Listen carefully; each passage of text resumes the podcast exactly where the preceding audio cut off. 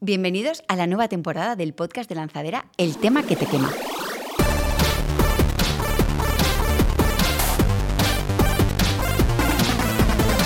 Hoy inauguramos con un nuevo título, una nueva sala de grabación, una nueva imagen y un temazo que quema a muchísimos emprendedores, cómo dar con su buyer persona, encontrar a su cliente. Para eso hemos invitado a Emilio Peña, CEO de Flamingueo, y a Ana Jiménez, responsable de marketing en Marina de Empresas. Imagino que todos conocéis Flamingueo. Es una empresa que vende productos a Aesthetic que te ayuda a generar contenido en redes sociales y que hace unos años inundaron las playas y las piscinas de gigantescos hinchables en, en forma de flamingo. Junto con Emilio nos acompañará Ana Jiménez como voz experta ella es profesora en el máster de marketing de DEM y conoce muy bien la trayectoria de Flamingueo a lo largo de estos años desde que empezó en lanzadera hasta hoy. Creo que nos dará píldoras muy interesantes de cómo abordar el aspecto del buyer persona, qué es lo que realmente se debe hacer y qué es lo que las empresas suelen hacer. Creo que es un contenido muy guay y este podcast no lo podéis perder. Emilio, Ana, gracias por venir al podcast de Lanzadera. Hoy eh, nos vais a contar cómo llegasteis vosotros a vuestro buyer persona.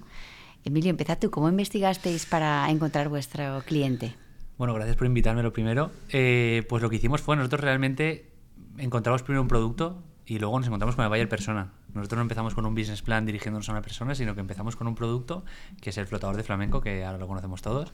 Eh, y luego, cuando terminaba el verano, analizamos, oye, ¿qué estamos haciendo? ¿no? Y, nos, y nos dedicamos a analizar cuál era nuestro buyer persona y cuando llegamos a él, decidimos traer nuevos productos para ellos. La verdad es que me hace mucha gracia que me haya respondido esto porque una de las preguntas que tenía yo preparadas era ¿qué se hace primero? ¿Se busca un producto que te gusta y buscas a una persona que le cubra esa necesidad o es al revés, Ana? ¿Realmente la teoría cuál es? ¿Es, esa o es la contraria? A ver, ¿qué se hace primero? ¿Qué se debería hacer primero? Vale, que, porque eh, lo que se ha hecho en Flamingueo ya está claro. ¿Qué se debería hacer? Sí, yo creo que eh, Flamingueo, no sé si consciente o inconscientemente, para mí han hecho lo que toca, ¿no? Primero una necesidad, un producto que cubra esa necesidad y evidentemente luego puedes empezar a vender, ¿no? Eh, desarrollar un producto que no está basado en una necesidad real de cliente pues, ¿qué es lo que se suele hacer normalmente? Te complica mucho la venta luego, ¿no? Entonces, pues bueno, para mí primero es necesidad producto-cliente, vamos. De hecho, nosotros empezamos varios proyectos antes de este y en los anteriores dedicamos un montón de tiempo al business plan, al logo, al branding y cuando salíamos a mercado no vendíamos nada. Montamos una marca de ropa, una aplicación tipo Facebook, bueno, pues la época de las aplicaciones y nada, nada vendía. Y cuando lanzamos esto, que empezamos al revés, ¿no? Dijimos, oye, vamos a hacer el MVP lo más barato posible, vamos a coger este producto que creemos que se va a vender y si se vende, a partir de ahí ya construimos. Eh, y se empezó a traccionar. Entonces nosotros en ese, caso lo hicimos al revés. Lo correcto en realidad es no equivocarse y de verdad tener detectado una necesidad y planear un poco antes, creo. Pero ¿qué orden hay? Pues oye, esto al final como te viene la vida. ¿no? y también porque a veces que existe una necesidad que tengan suficientes personas ¿no? para que luego se convierta en una empresa. No que exista una necesidad que tengo yo, que eso también pasa mucho, eh, aquí en Lanzaga nos pasa mucho cuando nos sentamos con emprendedores, ¿no? que es como, tengo una necesidad. Y como tú tienes la necesidad, la ves como clarísima. ¿Cuántos como tú? Igual el universo no la comparte. claro. ¿Cuántos como tú realmente tienen la misma necesidad? Y a partir de ahí, pues tienes que encontrar el producto, desarrollar el producto que cubra esa necesidad, ¿no? Y otra vez, pues entonces ya vuelve a clientes. Si tú tienes una solución, es como lo del crece pelo, ¿no? Si tú tienes una solución que todo el mundo está buscando, tienes ya el cliente en la puerta esperándola, ¿no? Entonces, hacerlo al revés, que se hace muchas veces, eh, pues alarga muchísimo el, el, product market fit, ¿no? Porque es que ¿cómo, ¿cómo llegas luego a eso? O sea, es muy difícil. ¿Vosotros tenéis claro vuestro buyer persona? ¿Lo habéis trabajado ese arquetipo? Nosotros ha ido evolucionando con los años. Eh, un poco en que íbamos diseñando. Es verdad que pasó mucho al principio de lo mismo que decís, ¿no? Oye, ¿qué nos podría servir a nosotros? Y nosotros fue muy fácil detectar un producto que hubiera encajado para nosotros. Eh, y con el tiempo ha ido evolucionando también en función de dónde era más fácil encontrarlos. Me explico, al principio íbamos a un target a lo mejor desde los 18 a los 28, que es por donde estábamos nosotros los fundadores. ¿Es al principio de cuando empezasteis tan alto de edad? Claro. O hubiera dicho que era como más jovencito. Más niños. Es que yo creo que estás pensando en unos meses después o un año después. Vale. Entonces nosotros íbamos un poco más arriba, un poquito más alto, y luego es verdad que empezamos a ver que en Instagram y las redes nos traccionaba mucho más y nos, nos interaccionaba gente muy joven a partir de 15 hasta 25 por ahí. Y entonces fuimos evolucionando hacia ellos porque estábamos pensando más en que nos funcionara Instagram que, oye, ¿qué es lo que, ¿cuál es nuestra misión de verdad? ¿no? no, yo tengo curiosidad por saber qué relación hay entre la edad de Instagram y la edad de Flamingueo. Hombre, pues yo creo que ha evolucionado ¿Nacieron el mismo parecido. Porque creo que también eso os ayuda, ¿no? Bueno, al principio de hecho estábamos solo Facebook y luego apareció Instagram, empezamos Instagram, eh, sobre todo 2017. 2016 lo abrimos, pero el 17 es cuando empezó esto a, a funcionar y nosotros viramos de todo en Facebook, pero era full Facebook, a todo Instagram. Bueno, y ahora todo TikTok. ¿Ahora es 100% TikTok? El 80% de nuestros esfuerzos de redes van a TikTok. Sí, más que Instagram, ¿eh? Pero porque sobre todo intentamos hacer algo mucho más orgánico, que se haga viral, Claro. y aquí hay, mucha más posibilidad de que algo se haga viral. Pero bueno, lo que ya hemos asumido con los años es que, oye, que ahora es TikTok y mañana será otra y pasado será otra. Entonces lo que tenemos que hacer es, oye, no centrarnos en el buyer persona que esté en esa red, sino, oye, ¿cuál es el nuestro? Y vamos a buscar dónde estén, ¿no? Es que eso es lo que hacemos es ahora. tan importante el, el que no, o sea, buyer persona, eh, idea o creatividad y canal tienen que ir de la mano pero separados. O sea, es que son tres cosas distintas, porque si no, te enamoras de una idea, te enamoras de un canal porque te emborrachas un poco de que te esté traccionando muy bien y te olvidas de, de ti mismo, ¿no? de la empresa y de lo que tiene que sobrevivir es la empresa. El canal irá cambiando y la idea tiene que responder a esa propuesta de valor. Entonces, hay que separarlo bien, van de la mano, pero es difícil. A veces es, yo veo emprendedores que es como eh, imposible, la droga que te da Instagram es mu- muy mala, porque al final es como, pues si me funciona, porque tengo que buscar otros canales, ¿no? Sí, nosotros estuvimos mucho tiempo ahí, pero porque es más cómodo, ¿no? Dices, oye, pues ya lo tengo aquí todo controlado. apalancado aquí. Yo meto moneditas en Facebook y me vuelven, pues ya me quedo ahí. Total. Pero, pero es verdad que luego lo que sí que aprendimos, y un poco por lo que iba antes, ¿no? El business plan o tal, lo que aprendimos en el tiempo, y que aquí en Lanzadera además nos lo decían mucho, la misión. ¿Cuál es la misión, no? Porque el mundo luego va a cambiar. Total. Va a cambiar y va a ser Instagram, YouTube, TikTok, y no sabemos la siguiente cuál será. Eh, hay que ser muy fiel a la misión y cambie como cambie el mundo y donde esté nuestro buyer persona, tendremos que ir a buscarlo donde esté. Es que si no tienes claro el buyer persona, estas reflexiones es muy difícil de hacer, ¿no? Porque si, si, no te, si te estás alimentando de lo que te genera la venta que te puede generar un canal, pero tú no tienes claro el buyer persona, cuando ese canal deja de generarte eso porque hay más competencia, porque aumentan los CPCs y entonces eh, pues tienes más dificultades para llegar, ¿dónde sigues buscando? ¿no? Es como, y bueno, ¿cuántas empresas a lo mejor han, han tenido una bajada de ventas, incluso un, un cierre de empresa, porque se les ha caído un canal? ¿no? Entonces, no saber cómo evoluciona tu cliente, no hacer seguimiento de cómo evoluciona tu buyer persona, yo creo que eso te, te, te, mata, sí o sí. O sea, como empresa te mata. Y luego hay un debate también importante que es, oye, el público al que íbamos antes que tenía entre 18 y 28, claro. ahora son más Ha mayores. crecido. ¿Qué hacemos? ¿Les acompañamos en la siguiente generación, en las siguientes etapas de su vida? Con otras necesidades. ¿O nos mantenemos? Bueno, pues aquí podemos estar un rato pensándolo, ¿no? ¿Se puede tener ¿Qué más- habéis hecho? ¿Se puede tener más de un buyer persona? Sí, claro, por supuesto. Puedes tener más de un cliente. A ver, yo creo que distinguiría entre tener más de un buyer persona es una cosa y analizar a todas las personas que influyen en un proceso de venta es otra distinta. Yo creo que, y esto creo que Flamingo lo puede explicar súper bien, ¿eh? pero mm, tener más de un buyer persona es tener diferentes negocios y para cada buyer persona o diferentes propuestas de valor o, o una percepción diferente de cómo es la propuesta de valor y para cada buyer persona pues un despliegue de estrategia con un despliegue de presupuesto, etc. ¿no? Y esto, cuando están empezando, yo siempre les digo a los emprendedores, ni se te ocurra, vete a por el que más necesidad, la necesidad más latente tenga y a muerta por él. Y luego ya, pues teoría de la escalera, ¿no? Que esto es lo que nos enseñan aquí en Marina Empresa. Siguiente paso, siguiente paso, siguiente paso. Pero luego está el siguiente caso, que es cuántas personas influyen en un proceso de, de venta, ¿no? Y esa esa sí que tienes que tenerla en cuenta, ¿no? Y ya- yo digo, creo que Flamengo esto lo puede explicar muy bien porque, eh, pues, mm, o, o por ejemplo nosotros en EDEM, ¿no? Tú tienes al alumno, que es el que va a consumir tu producto, pero el decisor o el, el que le influencia es el orientador de un colegio y el decisor es, es tu madre o tu padre, que es el que finalmente te tiene que ayudar a, a pagar los estudios, ¿no? Y eso sí que hay que tenerlos en cuenta desde el primer momento. En vuestro caso lo tenéis también así de dividido. Nosotros tenemos como... sí. los quinceañeros no son los que compran, el- o sí son los compradores ¿Tienen finales. tarjeta de crédito? ¿Tienen tarjeta? ¿Ya? Pues justo, de- justo después de Reyes, que tienen estrenas, por ejemplo. ¡Qué listos! Ahí sí, no, esto es verdad. Ahí son ¿eh? clientes. Ahí son clientes directos. Luego, generalmente, son los que piden a que les regalen, ¿no? Piden que me regalen esto. Eh, entonces, tenemos como, oye, el regalador. eh, luego, además, el regalador es uno, pero puede también que el comprador sea otro. Entonces, oye, mamá, quiero comprar esto para regalárselo a mi amiga no sé cuál. Esto es una opción. Eh, entonces, sí que lo tenemos dividido, ¿no? Y luego los que se hacen autorregalo, que decimos nosotros, ¿no? Que se lo compran para sí mismo. Eh, sí que, lo, sí que hemos pensado en todos los momentos, ¿no? Pero es verdad que nosotros realmente nos podríamos volver locos e intentar hacer el análisis del análisis del análisis, que lo hemos, lo hemos hecho y, y al final dices, vale, de todo esto, ¿qué conclusión me llevo, no? Entonces intentamos simplificar mucho eh, y es verdad que nuestro buyer personal lo dejamos un poco abierto, o sea, al final pensamos en la necesidad Eso y esta es. necesidad la puede tener una persona que tenga 15, 16, 17 o 27 o 47. Y en nuestro caso es eso, eh, buscamos, o sea, decimos gente joven de espíritu y que le guste compartir eh, Me gusta sus eso. momentos. Me gusta eso porque no te vas a una franja exacta de edad. Porque la edad yo creo que no define. Es una ahora, actitud, ¿no? es una actitud. Y Sí. el, el- la edad y el sexo, ahora mismo, excepto para cosas muy concretas, mm, productos para madres, productos para. O sea, excepto ese tipo de cosas, no influyen. Y yo creo que has dicho una cosa súper importante, y esto que voy a decir va a sorprender a todos mis alumnos del máster. Atención. El Bayer Persona, como tal, el concepto de Bayer Persona, es verdad que ya no es lo que era, y yo creo que es mucho más importante la motivación y el freno. Y, y todo eso del Jobs to be done que se está trabajando muchísimo ahora, ¿no? El contexto en el que, en el que está sometido el, el- tu potencial cliente, ¿no? Y puede ser el mismo contexto una persona de 25 y una persona de 45, es que no, no tiene por qué. Sí que, sí que es verdad, y esto por supuesto lo hacemos, ¿no? El departamento de producto, por ejemplo, está pensando en una persona X, ¿no? Que igual no tenemos el nombre y apellido de se llama Marta. No es el arquetipo 18, tan- no tenemos tan el- como, como la definido. herramienta del Bayer persona de toda la vida, ¿no? No, no tenemos tal cual definido, pero sí que tenemos ejemplos y tenemos fotos, decir, oye, est- este es el estilo de chico de chica que queremos que transmita esta felicidad o no. Sobre todo yo pensamos más en esto, que transmita momentos y emociones. Gente que tenga más o menos esta edad, no hace falta que sea una en concreto, que esté haciendo es que esté siendo, o sea, que esté siendo feliz y que esté contento, que esté en un momento de diversión con sus amigos compartiendo. Nosotros nos centramos mucho en eso, ¿no?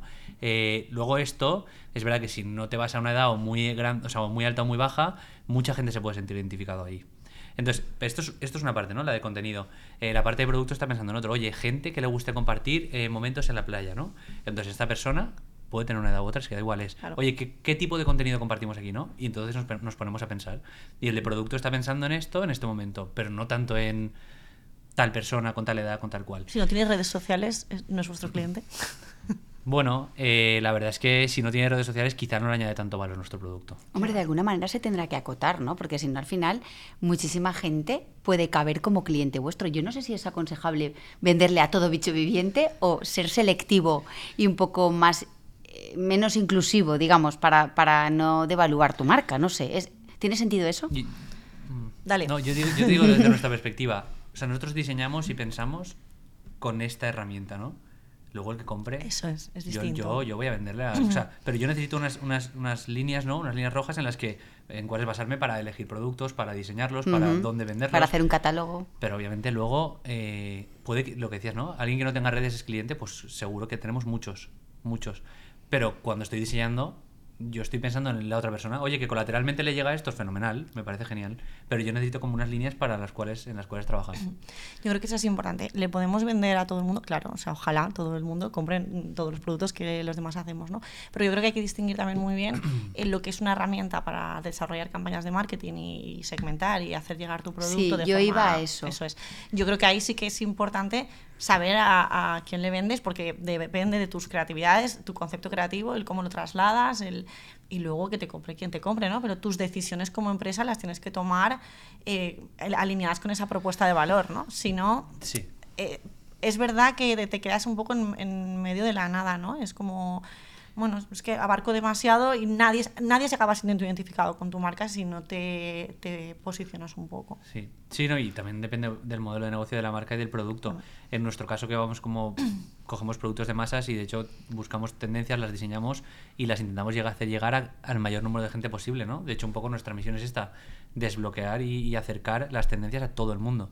Entonces, en nuestro caso nos sirven muchas cosas. Quizás si tuviéramos un modelo de negocio más nicho y tal, esta conversación sería muy diferente, ¿no? Oye, yo solo hago para este tipo de personas tal. Hemos cogido nuestro caso concreto que es muy amplio. Sí, pero yo creo que en vuestro caso, aunque sea muy amplio, tú dices eh, flamingueo y te viene a la cabeza un, un tipo de mood board, ¿sabes? Que creo que eso, eso ya es importante. El, el quién es el, el protohumano que va al arquetipo que te va a comprar. Que luego es, te comprará el que sea, pero creo que es guay el pensar en una marca, cerrar los ojos y dibujarte un mood board. Y cuando eres capaz de que cualquier persona se dibuje un mood board de tu marca, es que has hecho muy bien el trabajo del cliente. ¿eh? Ojo, creo que independientemente de que luego vayas a un producto de masas. Sí, sí, sí, sí, es verdad. Es que, sí, es lo que decíamos antes. Oye, a diseñamos a partir de aquí y lo que transmitimos es esto y es lo que tú tienes en la cabeza, ¿no? Y, y mucha gente lo tenemos, pero luego un día de esto nos reunimos e intentamos escribirlo, porque nos cuesta Total, muchísimo. total. Tú lo tienes claro, ¿verdad? Yo lo tengo claro. Y la gente que entra se estudia flamingueo y lo va viviendo y tal, y luego acabamos teniendo claro, pero escribirlo Es difícil. Es que yo hace creo que ese es, el- ese es un problema, un talón de Aquiles que tenemos eh, los de marketing. Es que a los de marketing eh, nos gusta la acción, nos gusta ponernos a hacer cosas, nos gusta hacer campañas pero todo eso de sentarte y pensar, hacer encuestas, focus group, recoger información, hacer todo ese research, nos da una pereza horrible, pero es tan importante. ¿Y cómo podemos ser capaces de activar campañas y soltar euros en cualquier sitio antes, de dedicarle tiempo gratuito, entenderme gratuito porque son horas hombres, ¿no? a obsesionarte con entender qué quiere tu, tu cliente, ¿no? Y, y, eso te ayuda a segmentar y eso es ahorro de costes, o sea, no hay otra. Es reducir incertidumbre y, y bueno, pues, eh, posibilidad de acertar mucho más en quién va a ser tu cliente. Entonces, yo lo veo muchísimo aquí con los emprendedores, veo campañas montadas, agencias contratadas, proveedores en marcha, pero el trabajo previo de, de cliente no está hecho.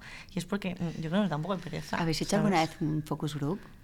Hemos hecho muchos. Sí sobre todo para búsqueda de tendencias, ¿no? Decir, oye, vamos a buscar a nuestro público objetivo, o bueno, al que podemos llegar, que también, o lo que nos es cómodo, que además estando aquí en EDM, Lanzadera y tal, encontramos En Marina de Empresas, la verdad es que se da un poco la... En Marina de Empresas nos viene genial y siempre nos ha venido muy bien eh, encontrar como un grupo de, oye, seis, siete chicas o chicos, de, de hecho hacemos un mix eh, de tal edad y vamos a hablar con ellos, ¿no? Y yo les, pero yo les pregunto muchas cosas, pero a veces preguntando es difícil, ¿no? Entonces nosotros... Porque no sé sincera, ¿no? No, porque tú le estás preguntando una cosa que tienes muy claro lo que quieres que te responda, entre comillas, ¿no? Como que tú esperas La importancia de preguntar bien también. Verdad, ¿eh? Y, y, la, y, la, persona se queda como, oye, eh, oye, imagínate, no, oye, estamos sacando productos de beauty. ¿Hay necesidades que tengas tú de cosas de beauty? Y a mí me parece que le estoy preguntando exactamente una cosa súper obvia. Y dice, oye, pues pues no sé, oye, pues te digo esto, lo otro. Bueno, al final nos Entonces, ¿cómo llegas a la verdad? Yo también te digo que yo he visto encuestas eh, de, que, que, hemos trabajado con emprendedores que cuando la ves dices, eh, por algún motivo estás induciendo a la respuesta. ¿Verdad que te eh, preocupa el medio ambiente? Hombre, es que nadie te va a decir que no. No, a mí no me ¿Te preocupa. molesta pagar más? ¿Te molesta pagar más por un servicio de tal? Hombre, pues a ver. No, o cosas tabú, ¿no? De, ¿pagarías más si es un producto made in Spain? Ay, pues, pues pues sí, ¿qué te van a decir? Claro. Lo importante es que hacen luego, captar sí. y observar. O sea, la sinceridad ahí puede estar un poco... Bueno, entonces, ¿cómo sí, llegas tú no a la realidad de, de, esa chica que tienes delante y quieres saber realmente lo que ella quiere? O chico. O chico. Nosotros, nosotros lo que hacemos es... Eh, hacemos dos cosas. Una, mirar los guardados de Instagram. Oye, saca tu Instagram. saca el móvil y desbloquealo. Y enséñame, enséñame qué tienes guardado. Protección de datos. Que, nadie... Eso no lo hace.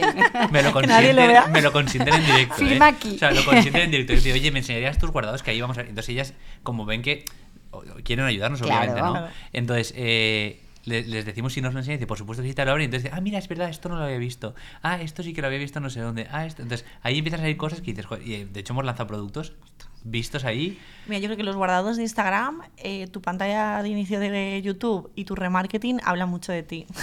Son Total. tres cosas que hablan mucho de, de tu comportamiento. Sí, que tú hables. Total, total. Sí, sí, sí. Y entonces, eh, esto y luego en TikTok también. Vemos que TikTok, eh, qué cosas te salen en el feed, también vas siguiendo y ahí te enseña un montón de cosas. Entonces, esa sí que es como, oye, esa sí es la verdad, ¿no? Lo que dices tú, es la verdad más absoluta de todas. Eh, entonces, es una de las cosas que hacemos para, para indagar más. Antes, antes comentabas, Ana, que eh, a lo mejor hacer una campaña ahora no es igual. O sea, ha evolucionado mucho en los últimos años. Las empresas están en los, en los medios digitales. Y a lo mejor al principio de trabajar tu lanzadera, eh, resultaba muchísimo más, eh, de un resultado mejor hacer una campaña porque te, te, reportaba enseguida, pescabas más que ahora a lo mejor que inviertes euros y cuesta mucho. ¿Eso es una realidad? Eso es una realidad como un pino, pero porque también incluso culturalmente hemos cambiado mucho nuestra forma también de consumir eh, entretenimiento, ¿no? Y eso es súper importante. Pero también en cuanto a la competencia que hay, ¿no? Pues, pues hace 10 años había muchísimos menos anunciantes. No existía Instagram, no existía Instagram. Los primeros que entraban en Instagram pues tenían ventaja, o sea, porque al final pues tenían menos competencia, menos competencia, pues menos impactos y menos impactos pues más fácil que te recuerden, ¿no? Entonces, pues bueno, eh, y había como pues eh, una red social gorda que era pues Facebook en su momento y YouTube y luego estaba apareció Instagram y ahora tenemos que compartir el tiempo con diferentes plataformas y con miles de marcas que están viendo que con muchísima menos inversión publicitaria pueden pueden aparentemente por lo menos pueden entrar en, en la casa de sus potenciales clientes, ¿no? Entonces, eso ha cambiado muchísimo. Y luego que ya nadie ve la tele y solo ves la tele. Tú ves la tele y consumes con el móvil una red social, TikTok normalmente, ¿vale? esto que se te va de las manos, estás tres horas en TikTok de repente y a la vez eh, te ha llegado un privado de Instagram y has entrado en Instagram, ¿no? Entonces estamos como multidispositivo, eh, cero atención en lo que estás haciendo, cada vez es más es muy difícil ahora mismo pescar. Pescar. Pero y entonces, a lo mejor vale la pena poner los esfuerzos en mantener esos clientes, fidelizarlos. No lo sé, la recurrencia es más rentable que captar nuevos clientes? Por supuesto, o sea, al final la parte más importante, da igual por donde te conozcan, ¿no? Una vez te conozcan, que des un servicio de 10 y que le sigas cubriendo la necesidad y que vuelvan a repetir al final esto y, y, sobre todo que esa persona te traiga otra. Eso es. Eso es lo mejor. O sea, que estáis invirtiendo menos esfuerzos en la captación. ¿Esa es una realidad o...? Bueno, nosotros es que eh, en, nosotros estábamos en 2019 viendo que el coste de anuncios se disparaba y en julio de 2019, que estábamos gastando 30.000 euros al mes en... Porque la gente dice invirtiendo, pero es gastando. Estábamos gastando en Facebook Ahí se abre otro melón, ¿eh? 30.000 euros al mes, lo, lo pasamos a cero. Porque ¿Ah, veía... A cero, a cero, radical. Ostras. Porque veíamos que seguíamos en ese camino, o sea, el Facebook Ads era un botón que todo el mundo estaba apretando, cada vez iba a apretar más gente y solo iba a hacer que iba a ser menos rentable. Es una puja al final.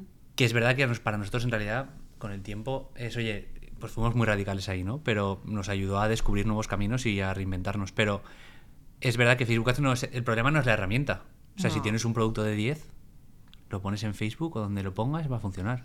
Esto da igual. Si tú cubres muy muy bien la necesidad, yo creo que el problema no es la herramienta. Es verdad que será un poco más caro, ¿no? Pero claro, sobre todo es caro si tienes un producto mediocre, ¿no? O sea, si tienes un producto que no es muy bueno, ahí es carísimo. Pero es carísimo eso y es carísimo cualquier cosa que hagas en la empresa. Quiero decir, eh, no sé, yo creo que es un poco el aprendizaje que nos llevamos nosotros. Y, y sí, que es más caro, es objetivamente mucho más caro creo que hay que saber darles su lugar. O sea, son, son, son muy importantes en la estrategia de marketing, también dependiendo del tipo de negocio y dependiendo de, hombre, pues evidentemente, si tú tienes un negocio que es susceptible de que por orgánico eh, pueda tener un alcance importante, pues tienes que jugar esa baza, ¿no? Pero bueno, no, no todo el mundo a lo mejor tiene una empresa que le pueda permitir que sea susceptible de ser muy compartido o que sea muy eh, de alcance orgánico. Pero hay que saber darles su lugar, ¿no? Y son importantes y son, yo creo que hay, hay que estar, si, si tu cliente está, tienes que estar, pero tienes que aprender a darle su lugar sin emborracharte de resultados rápidos y de, y de no estar en otros canales que te permitan también estar pensando siempre en no es que mi potencial cliente no es ese contexto, ¿no? Está en un contexto determinado, ahora está en el trabajo, ahora está en casa, ahora está en tal, y voy a intentar buscar en cada momento dónde le va a aportar valor consumir un tipo de información. Entonces, es para mí darle su lugar y entender muy bien, haciendo ese trabajo previo de entender al cliente, entender muy bien cuándo, cómo y, por qué. ¿no? Y eso es difícil. Totalmente. Y las plataformas cada vez nos dejan menos. O sea, al principio de toda la plataforma te dejaba elegir segmento, dispositivo, tal. Ahora cada vez más te van limitando y, no puedes hacer casi nada. Pero bueno, también yo creo que esto es incluso está mejor, ¿no? Que empecemos a pensar en otros caminos. esto lo pongo activo, piloto automático, lo utilizo para esta parte en concreto, porque nosotros dejamos de hacer, pero ahora hacemos algo, ¿no? Y en nuestra estrategia tiene, tiene una parte importante ahora, la parte de anuncios. Pero no basamos toda la empresa en esto, ¿no? Entonces eso está funcionando, pero a la vez lo que tenemos es vistas en mil cosas más. Eh, y no dormirnos, porque es verdad que conocemos marcas que empezaron una vez que nosotros, que está, fue muy difícil de salir, o incluso algunas que no han conseguido es que yo lo llamo dependencia, ¿no? Como la drogodependencia esta de los anuncios, eh, que no se ha conseguido salir, es que es muy complicado. No, y luego si encima estamos hablando de tramos de menores de edad, ya estás hundido, ¿no? Porque al final te tienes que ir al decisor o tienes que ver cómo lo haces, porque hoy en día no puedes tampoco impactar. Que también yo estoy súper de acuerdo y que hay que proteger y que cuanta más calidad haya en la publicidad, mejores clientes conseguiremos todos, ¿no? Creo que es verdad que había un momento en el que todo esto de la publicidad, los datos, se, se, nos ha ido de las manos, ¿no? Y que hay que regularlo. Y a mí me parece bien que el usuario esté cada vez más preocupado por esta privacidad pero también te limita mucho más a las campañas. ¿no? Entonces, elegir dirigirte a segmentos de población que están capados por mm. la publicidad te obliga a buscar una manera de encontrar otros canales y de ese impacto más orgánico, ¿no?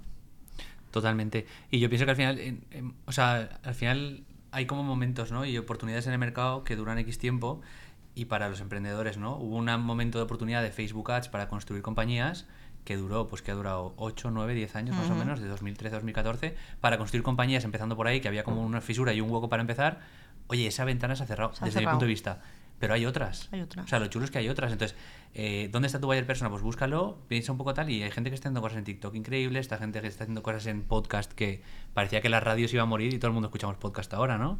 Eh, que al final es muy parecido. Entonces, hay un montón de otros caminos, pero lo que hay que hacer es quitarse esa visión de, oye, no voy a hacer lo mismo que hizo el que lo hizo en 2013. No. Eso es. Ahora hay que buscar huecos nuevos, que los hay, y construir huecos para compañías nuevas. Sobre todo para gente como emprendedores que empezamos de cero con poco presupuesto, que tenemos que nacer, ¿no? Pues creo que también hay un poco, perdón, no, creo que también ahí muchas veces da miedo el em, ser el primero que innova o el primero que hace algo, pero en realidad para mí es el que tiene, el que tiene más ventaja, ¿no? Y, y, y, sobre todo el quitarte el sesgo de lo que tú, a ti te gusta, lo que tú haces. Yo, siempre lo digo, va a sonar fatal en este contexto, pero yo no escucho podcast, ¿vale?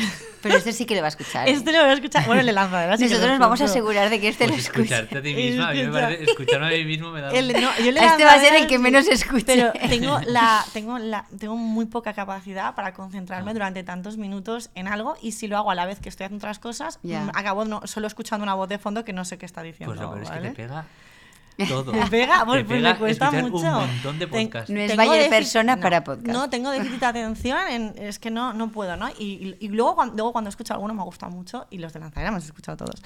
Pero, Ah. pero, no soy ese... Y a veces cometo el error cuando estamos hablando de estrategia de marketing de decir, pues eso no lo escucha a nadie, ¿no? Y luego me tengo que tragar mis palabras. Porque la realidad no, es otra. de hecho, yo, vamos, siempre. Siempre, claro. siempre. Pero también creo el de lanzadera que, que sí. Por supuesto, claro, el, no, pero yo lógico. todos los que hay de emprendedores me los escucho. Muy sí, bien, sí, y yo tengo que todo se aprende. Cuando, cuando preguntamos a los emprendedores o captamos o intentamos estar, eh, sale que todos escuchan eh, muchos Todos menos Ana. De, de podcast. Entonces ya me tengo que callar la boca, pero solo digo que también creo que hay más gente como yo, a lo mejor Hombre, no claro. en el mismo contexto que yo, no, claro. pero hay más gente como yo que su déficit de atención o de que su tiempo para ponerse un podcast o que va en el coche y prefiere escucharse un temazo que un podcast. Y liberar ahí todas pues, las energías claro, negativas del día. Digo que, que, pero que yo no puedo eliminar de una estrategia como responsable de marketing, yo no puedo estar eliminando porque a mí no me guste, no claro. porque a mí me cueste escuchar sí, un podcast. podcast. un sesgo un poco... Exacto. No, Blanca se muere cuando le pongo podcast. Claro. O sea, es que... Blanca, yo pongo el coche y yo diría, oye, coche, automático, podcast. No. Y aprovecho el tiempo. No. Blanca me mata. O sea, claro. puedes poner ella quiere cantar. Temazo. Claro, ella, ella quiere, quiere cantar. Música, claro yo también. Sí. Lógico. Yo también quiero cantar en el coche. Emilio, vosotros también habéis cambiado la estrategia justo con lo que estabas comentando ahora. Al principio más orientada a trending topics, a productos mega estrella, los flamencos. El mundo entero conoce vuestro flamenco, estaban inundadas todas las playas. También. Vuestros Sí. unicornios. Eh, ¿En qué cambio habéis hecho? Mm, bueno, nosotros seguimos buscando estos unicornios, ¿no? O sea, como concepto, ¿no? Estos flamencos unicornios y tal, y seguimos diseñando cosas que sean hits, o sea, verdaderos hits. Eh, es verdad que ahora tenemos mucho más catálogo, saca- lanzamos muchos más productos cada año eh, y hemos desarrollado mucha estrategia de qué, qué tendencias existen en el mercado, que no está accesible por aquí, cómo diseñarlos, tal. Eh, y luego, sobre todo, lo que hemos cambiado es dónde venderlo, ¿no? O sea, hemos pensado, o sea, porque nosotros intentábamos hacer, oye, impactamos a mucha gente, que entre mucho tráfico en nuestra web y de paso, si les gusta nuestro producto, que nos compren.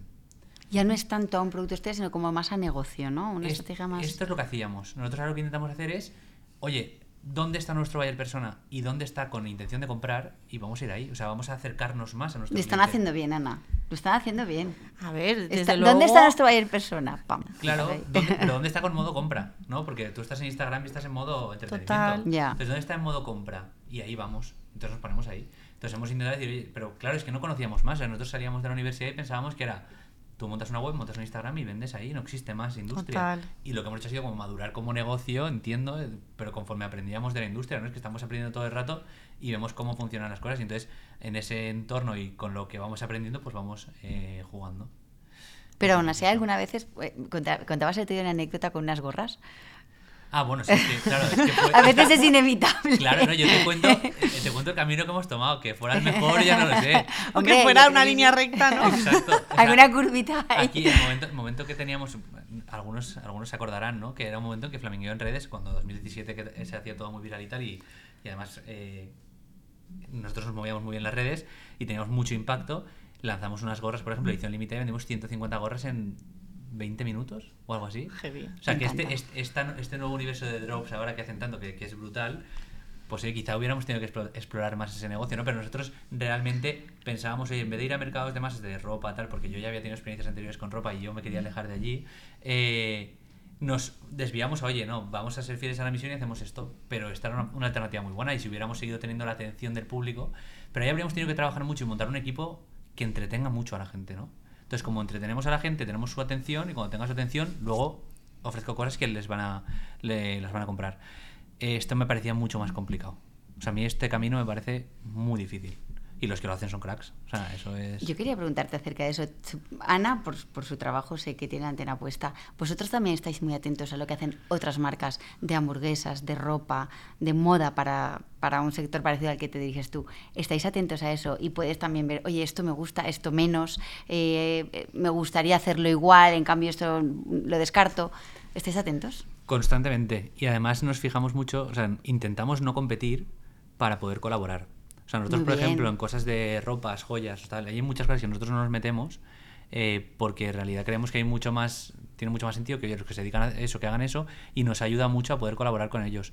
Hemos colaborado con Pompey, hemos colaborado con Singular, hemos colaborado con muchísimas marcas gracias a no ser competidores. Total. Entonces esto también lo, lo tratamos de hacer. Y yo quiero saber el salto de, hablando de Bayer Persona, el salto de Flamingueo. No, a mí me hace mucha ilusión que estamos aquí con Flamingueo porque como que siento que mi carrera aquí en Marina ha estado muy en paralelo, ¿no? Como que la empezamos como muy en paralelo y entonces yo creo que Flamingueo ha madurado muchísimo como, como marca, como empresa, como negocio eh, y sigue dando muchas muy buenas alegrías, pero es verdad que ha cambiado su... O sea, ha madurado, se ha hecho como adulto, ¿no? Se ha hecho como súper mayor, ¿no? Y para mí lo que más me sorprendió en ese momento fue el salto al B2B, ¿no? Y eso es un buyer persona diferente. Ahora entiendo que tenéis que hablar con eh, responsables de compras de grandes superficies o tenéis que hablar de cómo cambia, uno, el equipo, y dos, ese buyer persona, cómo lo gestionas o cómo lo atiendes, ¿no? Sí, y las operaciones que también cambian muchísimo. Eh, nosotros pensamos siempre en el cliente final. Vale. Independientemente de dónde lo vendamos, entendemos que estaremos alineados con los compradores de las grandes superficies o de las tiendas pequeñas o donde estemos, eh, si pensamos mucho en el cliente final. Entendemos que ellos piensan en el cliente final también, entonces nosotros también. Entonces, esto es lo que hacemos, ¿no? Para diseñar y para comprar y para poner el precio y para todo, pensamos en el cliente final a la hora de relacionarnos con ellos, pues obviamente ellos tienen unas necesidades diferentes, que esto también lo descubrimos. Eh, hay productos que quizá online necesitamos que sea un super unicornio como el flamenco para que se haga super viral y triunfe a tope, pero hay entiendas que simplemente tener disponibilidad de un producto, aunque no sea un super hit, también añade valor. Entonces también hemos descubierto una parte que nos va a permitir, esperamos, generar un catálogo que quizá lo que decía Neus, no, no, no tenemos que ser el, como la vaca púrpura esta, ¿no? Como el producto ultra diferente, sino que simplemente que sea así, que esté disponible, que esté buen precio, que esté tal, para las tiendas les añade valor. Entonces en esto hemos trabajado ahora bastante. Y luego... Em, Eso te cambia mucho también el análisis de eh, portfolio de producto. Abre el filtro que es una parte que nosotros también es una tentación todo el rato. Abrimos el filtro y ahora esta, esta es la excusa que tenemos ahora para abrir el filtro. El año que viene os contamos qué tal. Eh, pero esto sí nos ha cambiado mucho y sobre todo lo del B2B es una parte de... Un poco la reflexión fue, intentamos montar una tienda propia. Es verdad, en Bonaire, ¿no? En, en Bonaire montamos una tienda propia ahí aprendimos un montón, nos pegamos una leche tremenda porque además luego empezó el COVID. Pero Esto es interesante porque hay muchísimos emprendedores que eh, se, plantean en un momento de su existencia el tema de tienda propia. Es, yo creo que es súper complicado, ¿no? Sí, yo creo que nosotros, bueno, es que nosotros nos gastamos bastante dinero eh, y fallamos en localización. O sea, Bonaire era muy buen sitio, pero justamente donde estaba nuestra tienda en concreto, no tan bueno. ¿Cómo exponíamos los productos? Tampoco acertamos. El catálogo que teníamos, tampoco acertamos. La profundidad de stock que hay que tener, la cantidad de stock para poder tener una tienda disponible y abierta. No, no acertamos. O sea, el business plan que hicimos, luego cuando vimos la realidad. O sea, fallamos muchas cosas, ¿no? Pero sí que sabemos, oye, cómo tenemos que estar preparados para la siguiente vez y en qué nos tenemos que fijar. Cometeremos obviamente muchos errores también, pero menos, espero, eh, para abrir las siguientes, ¿no? O sea, yo no digo, oye, no abriremos tiendas, sino que ahora no es el momento. Entonces ahora dijimos, oye, si nuestra misión es llegar al máximo número de gente, tiene más sentido que nos apoyemos en las tiendas de otros. Que ya existen. Y a partir de ahí se lo ofrezcamos, que esté disponible. Y para ofrecer eso al B2B, eh, ¿ferias o cómo lo haces? ¿Cómo presentas tus productos a, otros, a otras tiendas? Pues mira, lo primero, eh, una persona que estaba en la tienda física con nosotros, que, que nos parecía muy válida, que, que, bueno, que es buenísima, y es una crack y ha evolucionado un montón estos años, es la que vino de responsable de B2B, ¿no? Y empezamos por teléfono a llamadas. Buscábamos tiendas de regalo y llamábamos, oye, mira, somos Flamingo, ¿te interesa esto y tal? Y algunos decían que sí, otros que no. Bueno, eh, los que primero nos dijeron que sí, ahora les, les amamos. Eh, pero sí, primero cuando no había presupuesto lo hacíamos por teléfono a distancia eh, y ahora hemos empezado a ir a ferias. ahora estamos, llevamos en desde 2022 a finales, que hicimos la primera en septiembre. Muy bien. pues hemos ido a cinco o seis ferias. Es que eso es un canal totalmente distinto también. Sí que sí. Sí, a ver, yo sobre todo también huíamos de, oye, si Facebook Ads ¿no? Ya hemos estado en un canal que hemos puesto todos los huevos ahí y ha desaparecido. Bueno, ha desaparecido, entre comillas, nosotros, nosotros lo hicimos desaparecer. Entonces dijimos, vamos a buscar canales que entendamos que con el paso del tiempo van a seguir durando. Y dijimos, oye, esta distribución así un poco de toda la vida, con ferias y tal, ¿desde cuándo se hace, no? Buah, desde los fenicios. Desde los fenicios. Pues entonces oye, pues vamos a ir abriendo. Por lo que sea tiene sentido. Vamos a abrir un poco por aquí, vamos a estar aquí, que esto es como muy sólido, y seguimos buscando las oportunidades estas que nos puedan hacer crecer muchísimo, pero esta vamos a trabajarla, ¿no? Eh, y ya no solo por supervivencia de la empresa, sino que de verdad tenía sentido con la misión. Oye, ¿tú quieres hacer el producto accesible a todo el mundo? Pues oye, vamos a ir allí. Si quieres que sea algo súper exclusivo y vender solo 100 unidades al año y muy caras, pues oye, igual lo interesante es solo mi web. Pero si quieres hacer algo muy accesible y que esté en todos los puntos, pues tenía mucha lógica, ¿no? Y es un canal que, bueno, ha crecido el año pasado, ha crecido por 5 del anterior, o sea, del 22 al 23 estábamos empezando también, pero este año proyectamos que haga otra vez un por 2 o un por 3 en canal. ¿Tú te acuerdas también de tu primer cliente que te compró online o clienta? Porque te acordabas del de la tienda, digo, ¿sí? Me, acuerdo de los dos, primero B2B y, y primer cliente. El primer cliente se llama Joan Aguiló, perdón con la política de datos.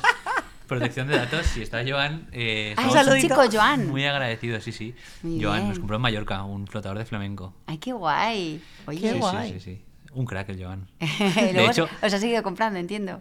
Eh, pues diría que repitió. Ahora mismo me pillas, pero es verdad que justamente era un debate que teníamos los, los tres socios, ¿no? Jacinto, Pablo y yo oye, esto se va a vender, no se va a vender. Yo decía que 100% que sí, ellos decían, oye, pero hay que comprobarlo. Entonces lanzamos y era, oye, pues si la gente saca su cartera y lo compra, pues todos ok, y ahí estaba Joan con la cartera a la mano. Y Joan me dio la razón el primero. No, Joan, Joan compró, sí, sí, muy bien. Sí, sí, claro que nos acordamos, nos acordamos mucho. Además, luego tuvimos que hablar con él y todo. Claro, es que es tan importante. El primer cliente es el que te va a ayudar a, a prospectar muy bien o a entender muy bien quién es el que va a, al momento de la verdad, ¿no? Que es el de, de verdad, te, porque yo siempre digo, cuando tú empiezas un proyecto emprendedor, eh, hay muy bien de gente que te va a decir, en cuanto lo tengas, me mandas la URL que te voy a comprar, ¿no? ¿Cuántos de esos luego te acaban comprando? Vamos, a veces ni tu familia, ¿no? Entonces, como... Sí, sí, en los otros proyectos yo, por ejemplo, la marca de ropa que montamos, me compraron mi familia, mis primos, unos cuantos amigos y Joan, a partir de ahí ya. Yo siempre les digo. Ahí se cortó. ahí se cortó. Siempre que empezamos a, trabajar con un emprendedor y, traen esas proyecciones, esos business plan que son imposibles de cumplir, eh, y les digo, vale, y de estos euros que has puesto que te han entrado el primer mes, elimina de esos euros los que han sido entorno cercano, ¿no? Porque el entorno cercano te lo está haciendo como un favor, pero no él lo ha hecho porque ha sentido una necesidad. O distingue de tu entorno cercano quien realmente lo ha hecho porque sí, porque no. Porque eso te puede emborrachar tanto el la típica frase, ¿no? De, de, un poco de post emprendedor de, ah, el primer mes hemos vendido, hemos vendido 5.000 euros. Bueno, eh, vale, eh, pues ok, ¿no? Vamos a esperar el segundo mes. Claro, claro. ¿Te van a seguir comprando? Nosotros, como fue al principio del todo, ¿sabes? estábamos vendiendo, no me acuerdo cuánto era, 25.000 euros al mes o algo así y estábamos, por supuesto, emocionados. O sea, era para nosotros una locura y creo que lo dijimos a los cuatro vientos. Hemos vendido no sé qué. Y aquí en Azar nos dijeron, oye, no digas tanto eso, que eso es lo que vende el taller, de la esquina de mi calle. Vende eso. Entonces, eh, relájate un poquito y ah, pues tienes razón. Que sí, que sí, que es, muy fácil emborracharse con los primeros, con los primeros resultados, ¿no? Pero lo importante es ser capaz de mantenerlos en el tiempo, vamos, que eso es muy complicado. Y además es lo que dices, ¿no? Con, con una estrategia en la que dices sigo las necesidades de ese cliente que ya me ha comprado, me mantengo en, ese, en esa motivación y en ese, o en ese momento y sigo sacando productos para ese momento. O sea, es que es tan difícil. Hombre, para nosotros fue debate eterno decir, oye, somos una empresa de colchonetas y nos vamos al hemisferio sur a vender colchonetas allí, o nos quedamos aquí. Y al final optamos en, oye, este producto no sabemos hasta cuánto va a durar, vamos a pensar mejor en la persona, en el cliente. Eso es. Y le traemos, le cubrimos esa necesidad más veces. Lo que pasa es que era muy difícil saber qué necesidad tiene alguien que compra un flotador de flamenco hinchable. Pues una mantita de sofá con forma de sirena. Es que también es obvio, Neus. Esas cosas, Emilio. sí, sí, esa, esa Pero yo creo que el simple, hecho, el simple hecho de obsesionarte por entender qué quiere tu cliente es el ejercicio que todos los emprendedores tendrían que hacer antes de abrir ningún business manager de ninguna red social, ¿no? El, de verdad dedicarle tiempo a, pensar. Y yo soy muy pesada, lo digo muchísimo con los emprendedores o, mi equipo también que trabajáis con, con todos los emprendedores. Eh, ¿Quién es tu mayor persona? No, lo tengo aquí. No, lo tengo aquí no. O sea, tienes que hablarlo y compártelo hasta con tus proveedores, compártelo con tu equipo. Y si le preguntas a diferentes personas de tu equipo, a quién le vendes y, o hazme un mood board de tu empresa, ¿no? O sea, prueba a hacerle un mood board y te hacen mood boards distintos o te dicen a quién le vendes distintos, es que realmente no lo tienes aquí, ¿no? O sea, no existe, no existe tu cliente. Sí, y, tener muy claro dónde añades valor. Oye, en la, en la, cadena esta que, oye, tu cliente final tiene esta necesidad, ¿no? Y hay una cadena de valor muy grande. ¿Tú dónde añades valor? Total. Y en nuestro caso decimos, oye, el trabajo que hacemos es de, de diseño, de, de scouting de producto, de disponibilidad de producto, de calidad de producto, de precio. Oye, ¿esto te sirve solo para tu web? y para Facebook Ads, ¿no? Oye, esto le puede servir a mucha gente, ¿no? Y el trabajo que hacemos en esta oficina, ¿por qué no lo comparto con el siguiente de la cadena que, por ejemplo, pues voy a decir un ejemplo que es algo que a mí, una tienda australiana, ¿vale? Que nos compra zapatillas de andar por casa. Claro, a priori, oye, si yo me cierro mi web y Facebook Ads en España, mi trabajo se queda aquí, lo disfrutamos nosotros y ya. Pero en realidad a esta persona también le ha añadido valor, ¿no? En Suiza, otra, un, bueno, hay una empresa en Suiza, que un cliente que tenemos, que nos compra, no voy a decir que más de lo que vendemos en alguno de los canales online, pero, pero mucho. Oye, pues esa parte de valor de, de disponibilidad, de diseño, de precio, de tal, a ellos les sirve mucho. Entonces nosotros al final aquí estamos aquí para servir y, el, y, el, valor que añadimos es todo esto, ¿no? Disponibilidad, precio, calidad, tal. Vamos a ponerlo a disposición de toda esta gente. El producto ya lo tienes además. Correcto, y el producto ya lo tengo. Entonces esto es un poco también el, cambio de mentalidad de decir, oye, no me tengo que obsesionar con ello, yo soy ser la tienda y ser el que vende al cliente final y ya. Oye, no, lo que hago yo a quien le añade valor. A toda esta gente, pues oye, vamos a, a compartirlo. Tener la mente abierta, ¿no? Total, total. Yo creo que eso es el trabajo de de madurar como negocio, ¿no? El entender cosas que antes te parecían imposibles y el hacer seguimiento siempre alrededor de, del cliente, claro. Yo creo que ser la, tienda, o sea, ser la tienda es lo más difícil. O sea, ser el retailer. Totalmente. Es, eh, captar al cliente final y con la competencia que hay es muy difícil. Esto es desde mi perspectiva. Igual hay gente que tiene otros skills que para eso serán buenísimos y les parecerá mucho más sencillo. Em, oye, nosotros aquí hay que elegir simplemente quién quieres ser y qué, qué, qué, rol quieres jugar, ¿no? Y en ese ser muy bueno ya está. Entonces nosotros yo ser el marketplace es muy difícil que sea, ¿no? O sea, ser la tienda, que además lo hemos pensado muchas veces, ¿por qué no somos la tienda y metemos otras marcas también y aprovechamos el tráfico y la red? Me parece mucho más complicado. ¿Y crees que tiene que ver porque el modelo e-commerce está un poco de capa caída, ¿no? Y que se lleva más otro tipo de modelos de negocio, pues como los marketplace o los mm, SaaS o toda esta parte. Es verdad que desde el COVID el B2B ha ganado, ha ganado, bueno, nosotros yo creo que todos los emprendedores que estamos seleccionando, un, un porcentaje altísimo está orientado a, necesidades de los B2B, ¿no? Entonces, ¿hay, ¿hay, algo de esto, de que ahora estamos viendo un momento muy de modelos de negocio e-commerce abandonado? ¿O, ¿O, Flamingueo demuestra que el e-commerce sigue...? No, a ver, Flamingueo no, lo demuestra, lo demuestran otras marcas que, que conocemos todos y que seguro que, que, todos sabéis quiénes venden mucho online D2C, ¿no? Eh, marcas de ropa, de decoración, de las que hay. Lo que creo que se ha puesto mucho más complicado. O sea, hay mucha más competencia y hay gigantes compitiendo por esos leads, ¿no? O sea, yo voy a competir en CAC contra AliExpress o Mirabia o Amazon o ah, Leroy Merlin, es muy difícil que yo compita con ellos. Entonces, lo que sí que creo es que hay menos gente que quiera hacer el riesgo de stock, de meterse en existencias, de diseñar, de traer. Eso hay menos gente. Entonces yo creo que para nosotros es como más natural decir, oye, vamos a jugar nosotros este rol. Porque en la partida de los gigantes, si me meto con el presupuesto que tengo y tal, yo pierdo. Claro. Em, entonces esta es una, que, una batalla en la que preferimos no meternos, ¿no? Entonces creo que también pasa que, o sea, el e-commerce sigue creciendo y va a seguir creciendo, pero el pastel se lo van a repartir entre X, ¿no? Como e-commerce marketplaces verticales o algunos e-commerce D2C, pero igual por categoría y por país hay uno o dos. Em, lo que pasa es que yo quiero ser, yo quiero ser parte de eso, pero desde la parte de la marca. Soy la marca que te ayuda a hacer la transacción. Creo que todo el mundo quiere ser el software que hace la transacción y comisiona por el por la transacción, ¿no?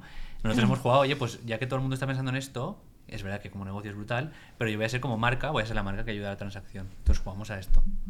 Mm. ¿Cómo te, cómo te imaginas Flamingueo en unos cuantos años?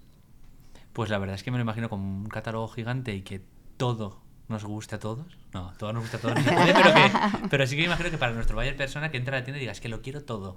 Y que haya 200 productos.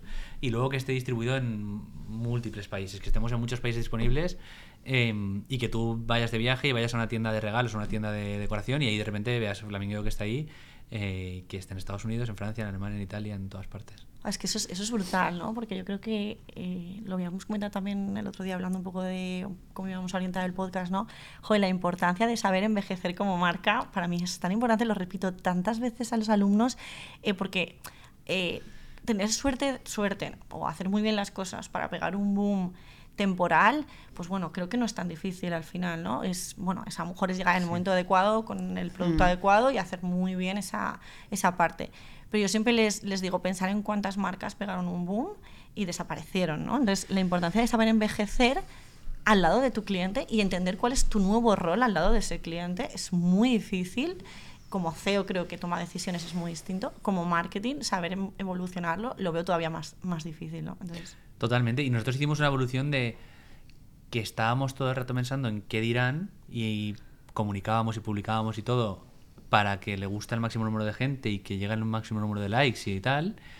Eh, y hay un punto, y esto es un poco como la madurez también nuestra, ¿no? Personal. De decir, oye, de repente yo quién quiero ser. Y cuando lo has decidido, o quién soy, a partir de ahí haces, independientemente de si los likes suben o bajan o tal. Yo quiero ser esto, sé que añado valor haciendo esto, y a quien le llegamos, feno- o sea, y espero llegar, sobre todo yo, sería mucho más feliz que con eh, los ciento y pico mil seguidores que tenemos ahora, que sean ciento y pico mil clientes diciéndome que, que les encanta el producto, ¿no? Entonces nosotros ahora estamos en esta, lo importante, y luego veremos si luego volvemos a evolucionar, ¿eh? que esto también es un camino que todo el rato cambia, ¿no? no, habéis Pero los hoy, primeros 10 años, 10 años. ocho hacemos este año. Casi, casi, casi. ocho años. Ocho años desde el die- 2016.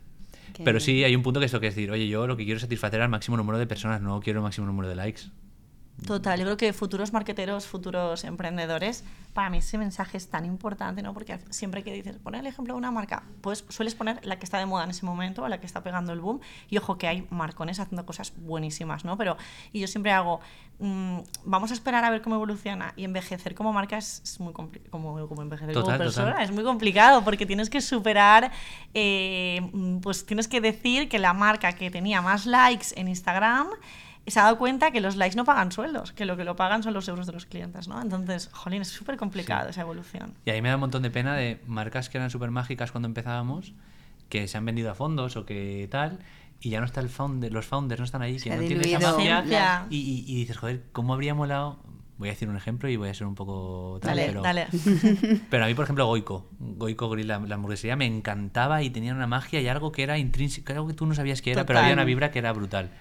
Creo que cuando llega un fondo, lo compras, se pone a pensar en los números y de repente hay muchas cosas que desaparecen, ¿no? Total. Y es que pena, me habría encantado ver ahora cómo estaría haciendo TikTok, que ahora lo estarán haciendo, ¿vale? Pero cómo lo, estuvieran, cómo lo estarían haciendo con el equipo de entonces, con la energía de entonces y tal, ¿no? O, por ejemplo, Hawkers también. Hawkers nos inspiró, Total. nosotros nos inspiramos muchísimo, o sea, fue un, un motor de que empezáramos un montón de marcas en la época. Qué pena, ¿no? Cómo habría molado que si llegaran a hacer colaboraciones con Messi, No, no, ¿qué estarían haciendo ahora? brutal. ¿No? O sea, y, y me da mucha pena eh, esto que no, que no hayan seguido.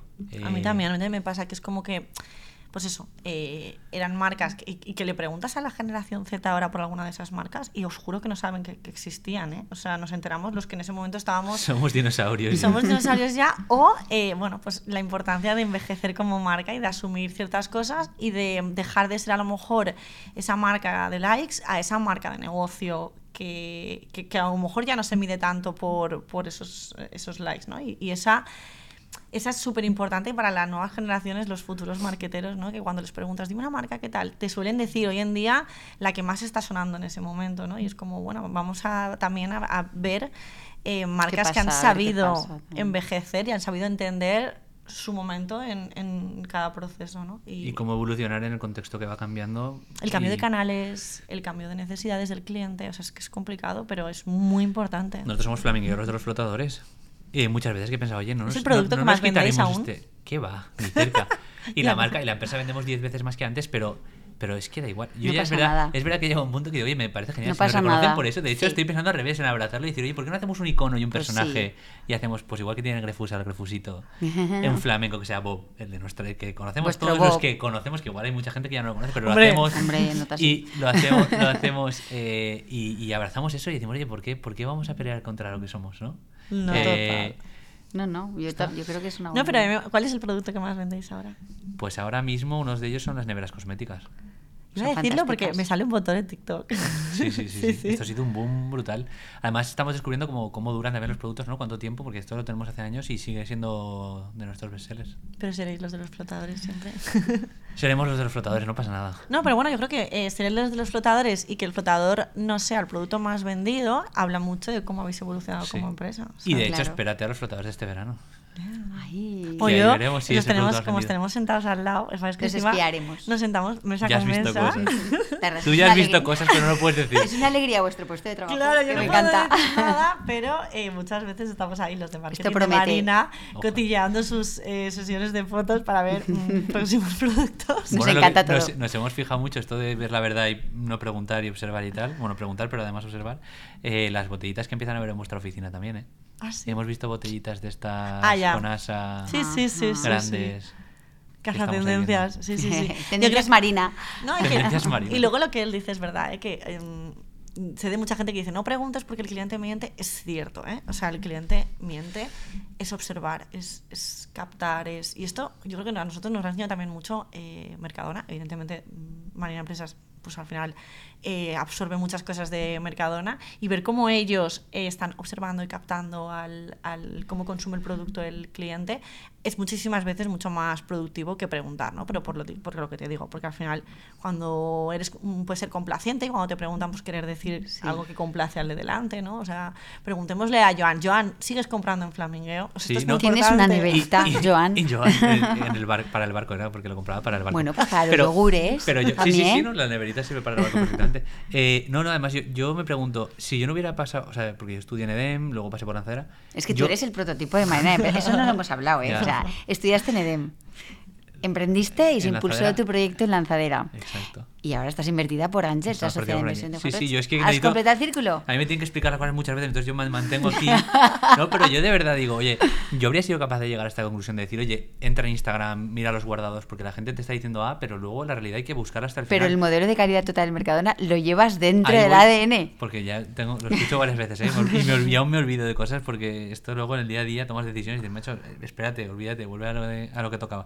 Pero yo digo, oye, qué cracks los que no han pasado por aquí y llegan a esas conclusiones, ¿no? Yo igual, si no hubiera pasado por aquí, hay mil cosas que, que, que hacemos y co- como ideas que tenemos muy claras que yo no sé si hubiera llegado yo. Te hubiera mi- costado me- más, Me hubiera ¿no? costado mucho más tiempo, seguro. Bueno, yo creo que también es la gracia de las aceleradoras, ¿no? El, el- el ayudar a evitar, eh, no solo lanzadera, no solo Marina, ¿eh? todas las aceleradoras o todas las personas que están mentorizando y ayudando a, a emprendedores, precisamente lo que tienes que centrarte es en evitar esos errores, ¿no? Pero también creo que hay muchas cosas que son sentido común, o sea... No, es que todas son sentido común, pero están. Son tan, de hecho, aquí hay cosas que hemos dicho, ¿no? Pues oye, si los haces salen muy caro, tienes que otro. Todo parece muy fácil, ¿no? Y céntrate en la misión y tal, y todo siempre es muy sencillo. Aquí en la teoría está clarísimo. Luego la realidad que nos hemos encontrado nosotros es que nos hemos despistado, hemos tenido tentaciones de ser, Claro.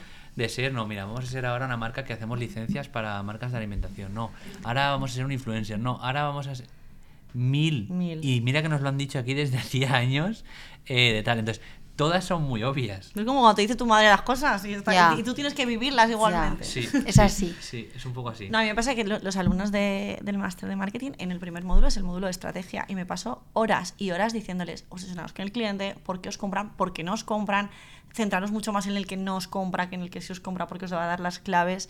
No podéis asumir, o sea, el buyer persona, la información del buyer persona o del Jobs to be done, no os la podéis inventar, tenéis que generar hipótesis y contrastarlas. Y luego llegan los TFMs. Y a veces me ponen ahí unos Ya, buyer persona que digo, oye, esto ya, te lo has es que- inventado.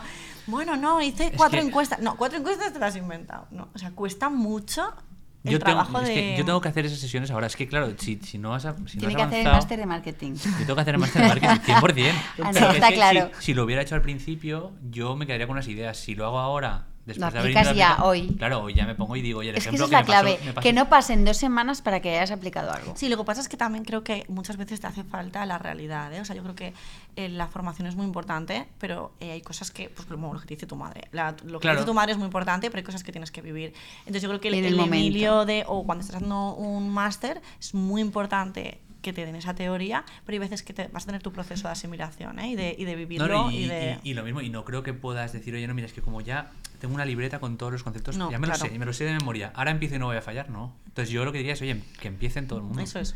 O sea, yo no me esperaría tener el super business plan. Bueno, es que además en mi caso ya veis Que que, empiecen no... antes de entregar el, el examen. Antes de empezar a- antes de entregar el Antes de entrar a clase, antes de apuntarse al máster ya Eso tienes que sería muy esperar. recomendable para los alumnos. Que totalmente, vamos, yo creo que además a nosotros en, la uni lo que nos animaba mucho, que yo creo fue una, una parte muy positiva, es desde primero empezar a montar proyectos propios. Y empezar a hacerlos y empezar a... Son horas de vuelo al final y, los errores es que hay muchos que no te los pueden evitar, es que no... O sea, ni siquiera aunque te los digas, si te vas a estampar contra ahí, tú dices, no, es que voy contra ahí y te estampas y, y no pasa mm. nada. Y yo creo que también reducirlo un poco a lo, a lo sencillo, que el business plan es muy importante y, y, saber lo que te van a costar las cosas es muy importante. Hazte un business plan, simplemente porque necesitas entender dónde te has desviado, ¿no? Porque si no te pones unos objetivos, pues todos bien, ¿no? Pues si has vendido una unidad de, de 0 a 1, pues ya has vendido más, ¿no? Pero creo que lo, lo, lo verdaderamente importante al principio de cuando estás emprendiendo es el cliente. Y todo lo demás si lo haces bien con el cliente va llegando, ¿no? Pero obsesionarte con el con el CAC, ¿no? Yo digo, no, el, CAC al principio, ¿qué CAC? Al principio cuando estás empezando, vamos, eh, tiras campañas para testear, tiras un montón de cosas que al final es... Nosotros lo que también creo que os lo comenté en su día, nosotros los primeros clientes los conseguimos en una publicación de una cuenta australiana de gente hablando en español, mandándoles direct diciendo que podían comprar, que el producto este ya estaba disponible en España y podían comprar. Y Joan Aguiló salió de esos.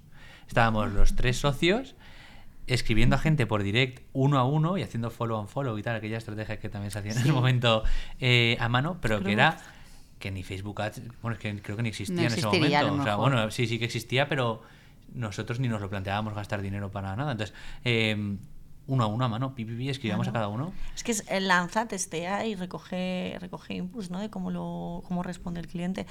Si no es todo obsesionarte con mucho papel y no ponerte a hacer las cosas. Y mm. luego ya, evidentemente, te rectificas tu business plan y ya vas viendo dónde sí, dónde no, no. Pero vamos, que el, para mí la clave es dedicarle tiempo a entender al cliente y eso da muchísima pereza, pero es que es tan importante. No, no, y eso es al principio, en el medio, en el final, es todo el rato. claro, a mí mis alumnos me dicen, cliente en el centro. Total, o, los emprendedores dicen, ¿y esto cuándo, cuándo se termina? Uf, es que nunca. De hecho, creo que es como que se termina cuando te das cuenta que te has despistado y te has subido un poco el cliente. y que tengo que volver. Claro. Y vuelves a dar al cliente. Y no, o que luego también está el cliente y el contexto y cómo el contexto influye en el cliente, ¿no? Eh, TikTok sabía que en marzo de, mi, de 2019, 20, pandemia, ya se me ha olvidado, 2020, iba a haber una situación mundial que le iba a convertir... Que aumentaría el consumo de eso. No, no, o sea, que radicalmente nos fuimos a, una, a un confinamiento con Instagram como número uno de red social y volvimos con TikTok como número uno de red social. De hecho, nosotros lanzamos un packaging que ponía que lo escribió Diana. Soy Diana de Flamingueo y ahora mismo estoy escribiendo esto. Eran unas luces de estas como las lucecitas de TikTok para decorar en la habitación, unas que las ponían en la esquina. Y en el packaging pone, soy Diana, te estoy escribiendo esto desde 2020, en 2021 en el, en el, futuro en el que tú estés viendo esto, no sé si Instagram seguirá existiendo. No sabemos si habrá ganado TikTok o Instagram. estamos en plena guerra. Tal. ¿Eh? Y entonces ahí de repente estábamos en plena guerra y es verdad que, oye, pues conviven. Pues están las dos, ¿no? Conviven, pero, en un mes hizo un sorpaso y bueno, no vamos a hablar de la vida que el QR adquirió ahí. Total. es verdad que estaba moribundo. No, que, que, llevaba años existiendo y nadie usaba. Y hoy en todos los lugares hay un QR. Y en China es todo el rato Entonces, hay veces que es el contexto y tú tienes que adaptarte a ese contexto y tú no puedes hacer absolutamente nada por ese contexto. Yo aviso para todos, para todos los emprendedores, esperemos cuando salga TikTok Shop en España. ¿eh? Está a punto, ¿no? De hecho. Yo ya he pedido, por favor, que nos den acceso anticipado. En cuanto esté abierto, nos ponemos. Esto será que no tengo que salir de ahí, me compro mis historias. Yo creo que va a ser, bueno, es que ya, ya está pasando en otros países, va a ser revolucionario. Va a ser brutal. Ahí estará Flamengo, ¿no? Si me dejan mañana, ya estaría. la importancia también de llegar, de llegar pronto a las cosas. ¿eh? Lo que decías tú antes, de los primeros que llegaron a Facebook Ads. De hecho, los primeros primeros dijeron que Facebook Ads no funcionaba. Siempre, siempre hay, siempre gurús que dicen que, algo... no. No, no. Y, y, luego pues aparecieron unos que se aprovecharon mucho y... Supieron sacarle Y Hawkers, de hecho, también yo creo que el éxito no era el producto, era que ellos eran unos cracks eh, haciendo campañas. O sea, de verdad, creo que el éxito de, de, que todo el mundo tuviera unas Hawkers o cinco, porque además a nivel pricing era una pasada, para mí eran ellos el activo principal, no era un producto, era el, equipo y la capacidad que tenían para generar negocio en una plataforma en la que estábamos todos ahí llegando y aterrizando en ese momento. Total, pues sí, TikTok Shop, toma nota. Pues sí, nos quedamos con eso. Pues bueno, muchísimas gracias. Eh, ha sido un gusto, la verdad, charlar un rato, podernos al día de todo, eh, ver cómo tenéis de presente cliente y lo importante que es. Y nada, eh, nos vemos pronto. Gracias a ti, Neus. Gracias, Muchas gracias.